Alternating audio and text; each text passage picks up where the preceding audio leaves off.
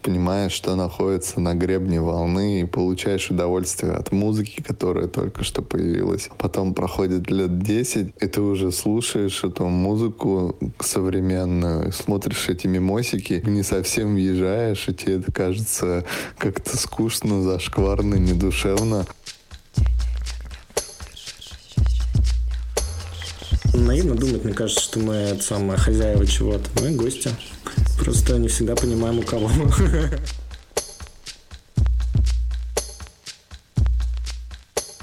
Привет, с вами подкаст «Но вы держитесь» и мы, Света Шедина и Алексей Иванов. Мы наблюдаем за духом времени. Иногда он сладок и приятен, а иногда не очень. Но в любом случае мы держимся, чего и вам желаем. Согласен. Слушай, Свет, мы, кстати, сколько уже держим людей нашим подкастом? Два года уже мы держим. Ся и держим. Два года? Мне кажется, надо отметить. Давай отметим. Давай отметим. Чин-чин. Тут брызги шампанского. Да, оно, короче, пробка разъ... расхерачивает, короче, люстру. И ты кричишь. На счастье. Лёш, расскажи, как прошел твой год. Я недавно читала пост у тебя в пончике, и там от него прям веяло какой-то благостью. И мне кажется, ты вступил в некий новый этап, в котором тебе по-новому хорошо. Что такое благость? Благость — это когда находится в балансе твои желания и твоя реальность. За последний год очень много чего произошло. У меня был очень насыщенный год, как и у многих, кто э, слышал про эту штуку, которая называется ковид. Как-то она повлияла на разное. Но, наверное, больше всего она повлияла на какой-то внутренний запрос, на переход из одного как бы качества и статуса в другой. И вот я почему-то ощутил в конце сентября, что он подходит к концу, этот переход. В моем случае совпало или сопряжалось э, с каким-то количеством новой энергии, прям такой своей, а не там, условно того, как бывает после отпуска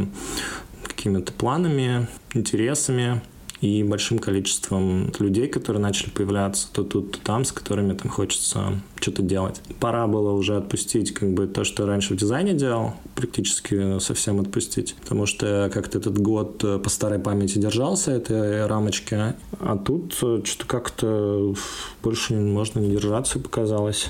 В общем, вот, поэтому благость такая, что действительно есть какая-то сонастройка между «хочу и есть» она стала чуть больше похожа на правду, по крайней мере, в профессиональном смысле. Есть еще как бы куча вещей, в котором есть куда двигаться, но в целом по этой части вопросик вроде как теперь отвечен. Привет, дорогие Света и Алексей. Вот вышел ваш подкаст на Ютубе, и я сразу задумалась, что же меня такого бесит, о чем я могу рассказать вашему боту, и сразу нашла. Бесит следующее. Вот ты находишь своего соулмейта, первые минуты понимаешь, что типа это прям твой человечек. И так хочется сразу отдать всю любовь, которая возникла в тебе. А тебе нужно дозировать ее, потому что социальные какие-то законы, общение и вот это все, оно типа резко трещит по швам, если ты отдаешь очень много любви сразу. И на самом деле я понимаю, почему так, потому что я бы тоже напряглась, если бы мне сразу оказали очень много любви. И это бесит, потому что сразу хочется все отдать, вот эти супер чувства, которые у тебя есть внутри. А тебе нужно ждать 10 минут и не открывать сообщение сразу, как ты его увидел, чтобы всем было нормально и все хорошо себя чувствовали. Хочется сразу отдавать эту огромную любовь, которая есть внутри, и не размазывать вот это. Лёш, как у тебя происходит? Дозируешь любовь или сразу выливаешь из большого ковшика на макушку? Там был пассаж про то, что вот надо так, а надо себя сдерживать все такое. И у меня что-то сразу такой вопрос, кому это надо? И это написано, это что, гайдлайны какие-то, которые кто-то спустил. Не думаю про это через призму, как надо вести отношения. Типа вроде как все, все под себя их любые отношения настраивают и довольно наивно думать, что есть правильные отношения. У всех есть просто отношения, они их живут, там адаптируются под конфликты, под вызовы, под э, радости, невзгоды и прочую хрень. Наверное, нет правильно, неправильно, есть как бы получилось, не получилось конкретно в тот или иной момент что-то в отношениях. Но что-то у меня нет ощущения, что можно как-то правильно любить или правильно там встречаться или правильно как-то дейтиться. Поэтому, кстати, так много дейтинговых приложений. Был бы один Тиндер на все вопросы жизни, если бы реально был правильный способ, например, дейтиться. Но их там типа до хрена. И я думаю, что они их дохрена ровно потому, что у всех разное представление о том, как это делать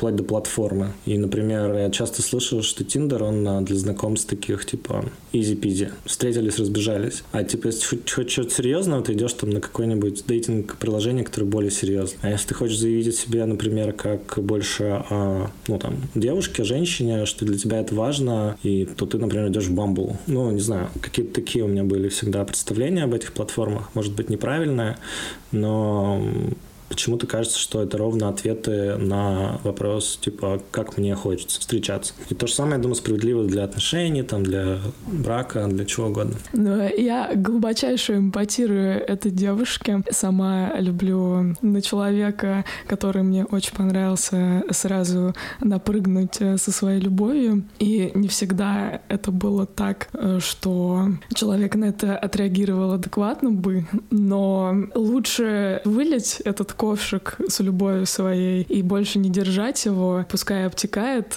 я всегда жалею, что я когда-то этого не сделала. А у меня было так, что прям очень-очень нравился мне один молодой человек, и я такая, ох, ох, ох, какой классный, какой классный. Надо ковшик-то выливать, пора уже. Как сейчас помню, еду на велосипеде по набережной Москвы-реки, такая, все, не могу, горит душа, Остановилась, достала телефон, написала в мессенджере, вылила ковшик любви, но в ответ получаю, в общем-то, извини, Свет, но не сегодня и, может быть, даже никогда.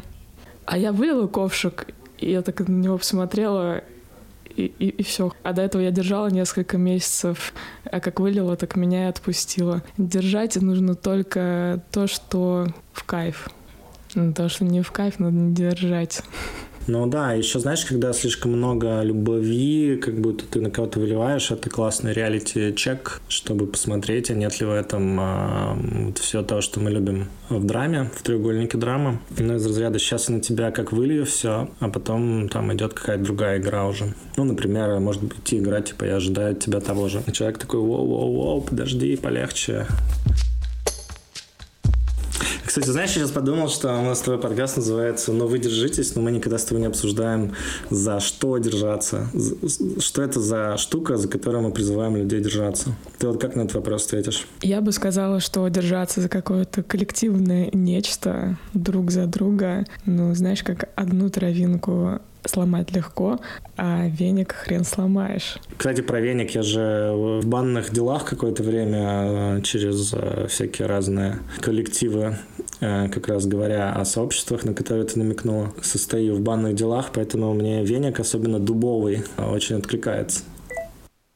В последнее время такая штука прям бесит очень сильно, когда люди такие делают ставку на свой возраст, говоря, что ну вот мне было 15, я там поработал в неебической крупной компании, я там сделал какой-то нереально офигенный проект. Вот сама гордость вот за то, что это было сделано там супер рано, пока там другие пили пивчик на лавке и слушали АК-47, а чувак сидел и херачил какой-то проект и стал популярным. Ну да, он, он, конечно, безусловно красавчик, он вложился силами, и это понятно, почему это так часто преподносят, что ну, какой-то там супер особенный. То есть, есть ли разница между чуваком, который сделал это в 50 лет, и чуваком, который сделал это в 14 либо 15? Я не помню, чтобы меня это вдохновляло. Обычно это вызывает либо раздражение, тоску, либо какую-то ненависть к себе же самому и к тому человеку. Непонятно, как вот такая информация делает жизнь людей лучше, как будто бы она только всем жизнь портит.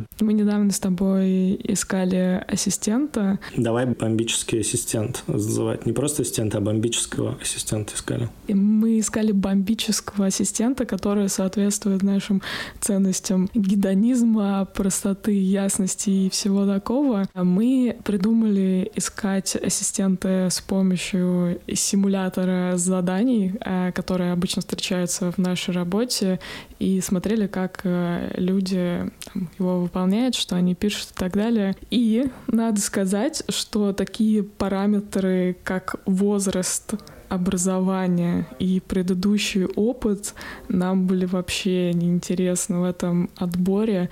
Важно было, как э, вот эти три составляющие в итоге транслируется в то, как человек в настоящем себя ведет, что он делает. Прошлое, оно не важно, важно, как ты в настоящем можешь там, сложить предложение, э, сделать решение какое-то, придумать идею. Возраст — это какая-то фигня, которая в паспорте там у тебя есть, но для жизни профессиональной, наверное, не очень это все релевантно. Я даже не знаю, на самом деле, сколько нашему бомбическому ассистенту, который мы в итоге выбрали и пригласили в нашу команду лет. А ты вот знаешь, Леш? Да, кстати, тоже не знаю. Но я еще, знаешь, подумал, что у нас вообще на финальный раунд э, мы пригласили, по-моему, вообще кучу бомбических людей. И у меня был вот этот самый, знаешь, как бывает, типа, жаль, что сейчас у нас э, не такая стадия, когда можно взять там нескольких сразу. А про, про возраст и прочие параметры, ну, в целом я согласен. Типа, как-то хочется меньше обращать внимание на это. Вообще, знаешь, я тут э, начал думать о том, что вот все эти сигналы, которые мы считываем, там, типа, возраст, социальный статус, там, дети, не дети, раса, не знаю, там, гражданство, все такое, это типа это для того, чтобы как будто себя обезопасить от чего-то. Ну, например, взаимодействие с человеком, который там, там почему-то тебе сейчас не подойдет. Я думаю, что это нужно, чтобы фильтровать э, людей в своей жизни. Но, типа, если на это сильно заморачиваться, вот именно такие фильтры э, такого рода, они же, если подумать, они сильно упрощают все. Они очень упрощают и подразумевают, что ты сейчас начнешь додумывать. Ну, типа, условно, возраст там, возраст, э, я не знаю, там, 18 означает неопытность. Э, там возраст, возраст 30 э, женщина означает, ага, там скоро пойдет, э, не знаю, рожать, условно. ну и прочие другие странные штуки, которые, которые как бы можно просто, ну, не додумывать, а как-то спросить, что ли. Я знаю, что ты на этот счет мне скажешь сейчас, Свет, про мою шовинюжность. Я скажу, что шовинистам нынче прослыть очень легко. Достаточно написать э, пост э, в Телеграме о том, что хочет женщина. Хорошо, что, блин, у меня мозг наградил, э, в смысле, Бог наградил меня мозгами, которые не позволяют мне этого делать. Ой, не наградил.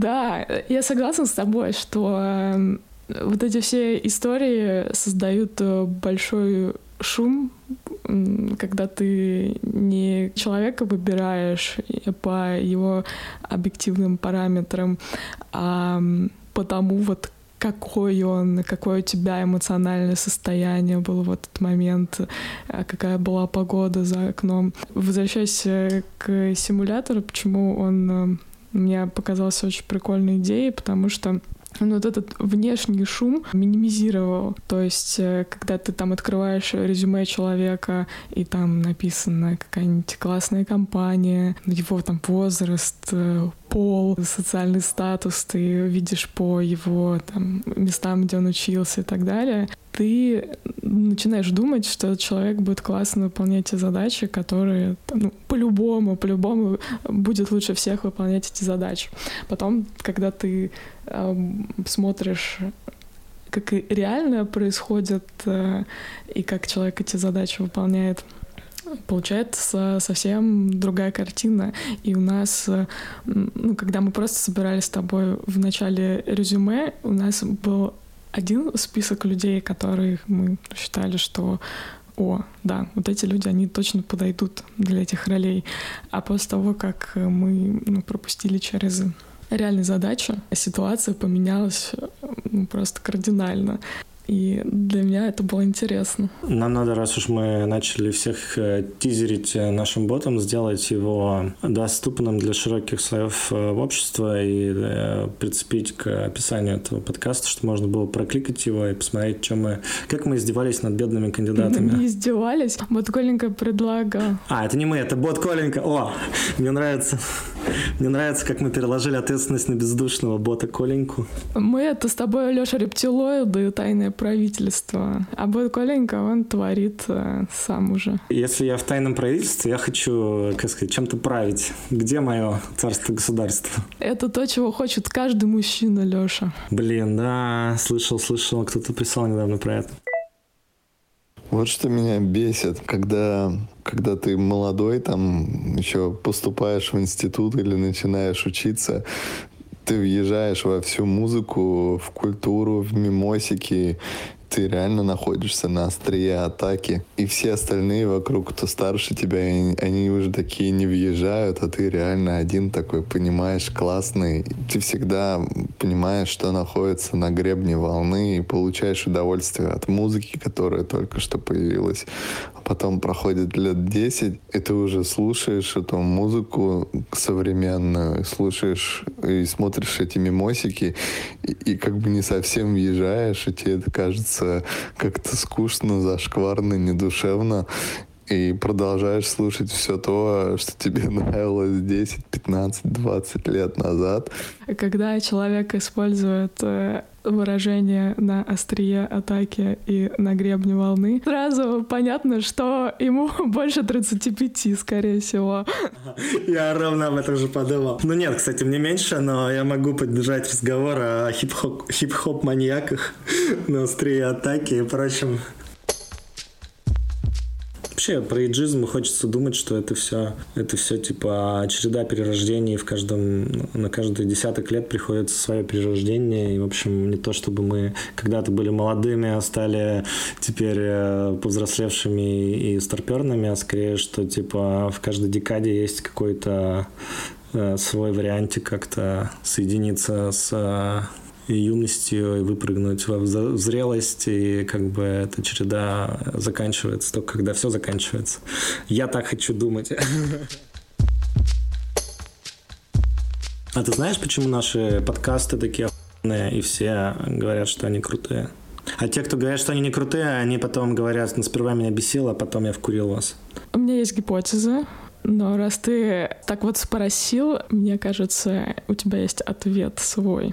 Ну, короче, смотри, в теории систем есть такое свойство, оно называется эмерджентность или там эмергентность, да, от слова emergent возникать или там проявляться. Элементы в отдельности не, не генерят ее, у них нет таких свойств, но вместе, как совокупность, они вдруг начинают э, что-то генерить. Ну вот помнишь, мы говорили про там этот э, отношение мультипликаторы или сверходативный эффект, да, это когда как бы 2 плюс 2 равно там 20 вдруг внезапно, ни с того ни с сего. Вот это, вот это, вот это мне кажется, просто свойство нашего подкаста, потому что мы как бы типа реку не пушим, а она сама течет, и иногда ну такой, короче, дает поток внезапно. Мы даже не гребем, а с берега смотрим и офигеваем тем, что получается. Да, на этой, на этой ноте, мне кажется, прям отлично. Вот, э, еще чуть-чуть и будет слишком. Как это в прихожей пахнет капустой и мазью лыжной. Я написал много букв, еще одна будет лишней. Тут э, хорошего старпера вспомнил. Мне нравится. Что там он считал, что готический стиль победит как школа, между прочим. И мы тоже так считаем. Без готического стиля уже нельзя в наши дни. Мне кажется, наша восьмая ценность, Лёш, это поэзия. Потому что тяжело нам с людьми, которые воспринимают мир буквально. Поэзия. Вау, это так круто. Это так круто. Я, знаешь, по дороге домой, вот перед тем, как мы записались, я думал ровно, знаешь, над чем? Прям у меня зарисовка для нового поста появилась. А, типа, есть же вот это выражение «проза жизни», и его используют обычно для описания как бы каких-то, ну, таких бытовых, обычных, понятных, простых каких-то штук. И я подумал, что проза жизни у всех плюс-минус одинакова, как у Толстого с семьями, а вот поэзия жизни у всех своя. Ну, ты понимаешь, да, как бы, Светка, в, как, в какие состояния я вхож теперь после своего сабатикла? Блин, очень смешное выражение. Что обычно вхож куда-нибудь э, в дома, а тут в состояние. Надеюсь, что тебя там принимают хорошо в этих состояниях, Лёш. Наивно думать, мне кажется, что мы самые хозяева чего-то. Мы гости. Просто не всегда понимаем, у кого. Сегодня мы гости в чьих-то ушах. Спасибо, что послушали и впустили нас в свои ушки. С вами были Света Шейдина и... Алексей Иванов. Вхожие в разные состояния.